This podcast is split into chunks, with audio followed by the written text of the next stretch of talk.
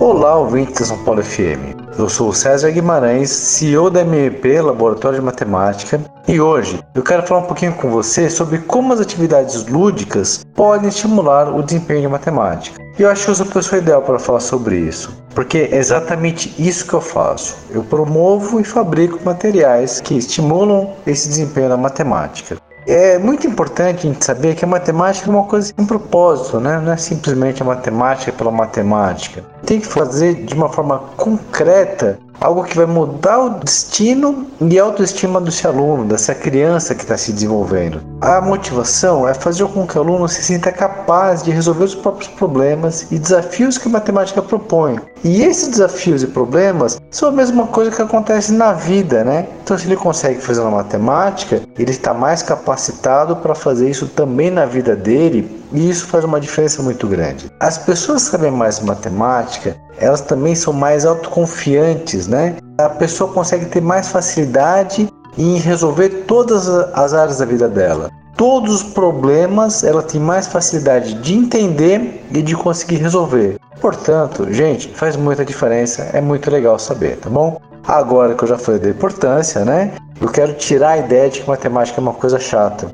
É claro que é concentração, né? Mas tem como ser muito divertida. Como é que eu faço isso, né? Como é que eu faço ela ser divertida? É exatamente com isso, né? Com materiais concretos manipulativos e jogos. É incrível quando você consegue estimular com material concreto, porque algo que parecia impossível sequer de entender de tão abstrato que era, de repente ele começa a ser simples, né? Ridiculamente fácil. Isso sem perder a qualidade e a profundidade no conteúdo. Não é que eu parei de ensinar coisas difíceis e agora estou ensinando coisas fáceis. Não. Eu transformei aquilo que era difícil em alguma coisa que agora é fácil de ser entendida.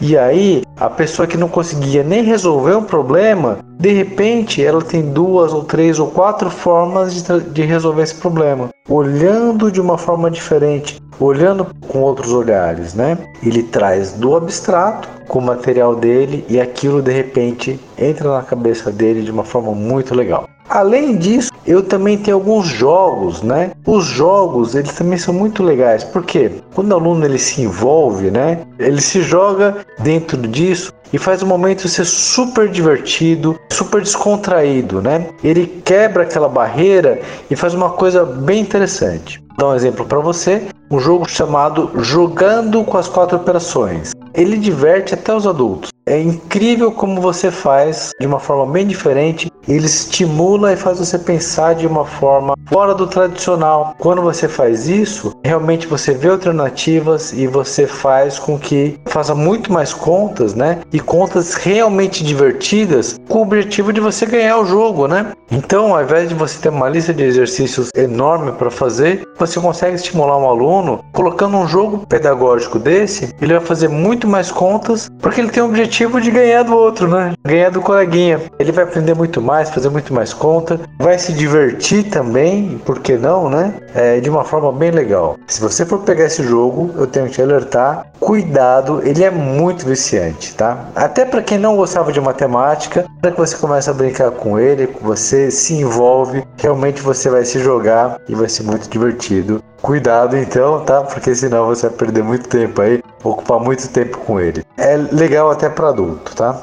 O que eu tenho que ressaltar para você, né? O importante é que o nosso ouvinte saiba que existem muitas possibilidades, tá? Muitas possibilidades de materiais pedagógicos, jogos para todos os anos, para todas as séries, para todos os ciclos de ensino, e esse é o nosso objetivo, fazer a diferença na educação do Brasil.